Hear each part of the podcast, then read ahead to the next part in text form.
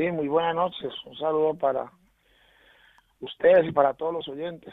Bueno, Tino, em, ¿cómo ves el caso James eh, Rodríguez? Eh, ¿Qué te está pareciendo eh, todo este asunto? Em, ya no es ni siquiera, bueno, ya no lo era el año pasado titular en las alineaciones del, Real Madrid, pero es que ahora parece que le ha adelantado incluso un chaval muy joven como es Marco Asensio. Bueno, a ver, yo, yo, lo que estoy viendo es que hay como en contra una campaña en contra de James Rodríguez de parte de de mucha de mucha prensa.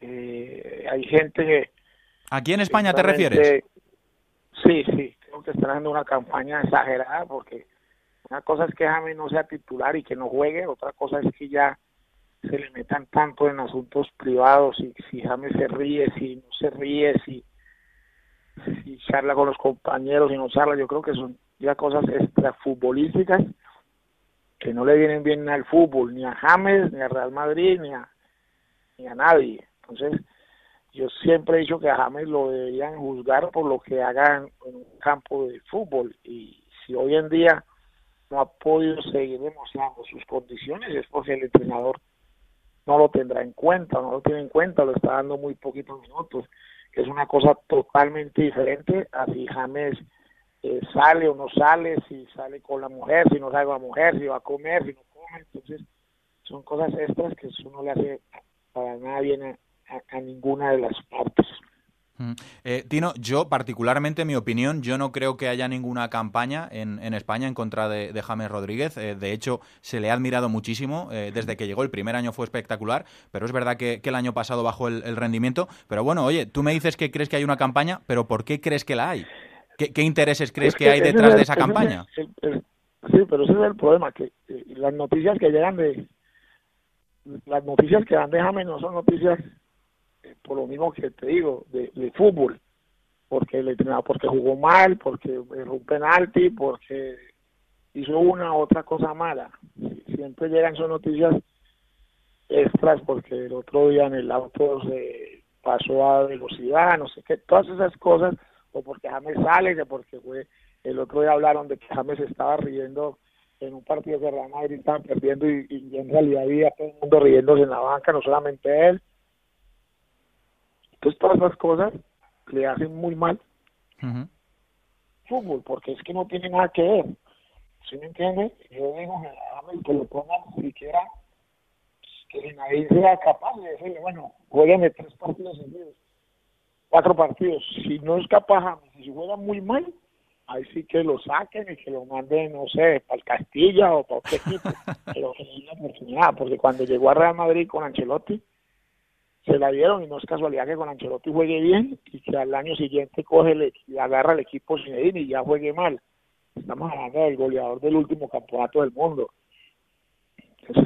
Uno tiene que tener un poquitico de paciencia y hasta de respeto porque no sé cuántos años, Karim Benzema lleva 6, 7 años en el Real Madrid y en los primeros dos años de Benzema tenían que devolverlo para el Lyon y lo aguantaron y lo esperaron. Entonces, es cuestión de que uno tiene que medir con la cámara a, todo el mundo. Tino, por lo que dices, eh, no sé si te estoy entendiendo que, que Zidane no le ha tenido el respeto que debería haberle tenido a una figura como James. ¿Es eso lo que, lo que piensas? Yo creo que sí que con el mayor respeto a todos los jugadores que llegan de Real Madrid, los que subieron, eh, como Lucas Vázquez, como los que están ayer, los que estaban antes, Asensio, es que de James, eh, la, que sea la gran figura del fútbol colombiano hoy día, hizo un mundial extraordinario y demostró, y si el Real Madrid pagó ese valor, deberían respetar eso y darle más oportunidades porque dime si, es, si estoy equivocado, el mismo Gary Bale, el primer año Gary Bale ni siquiera fue ni, la mitad que era en el, en el Entonces, hay jugadores que le han ido con otra vara y les han respetado.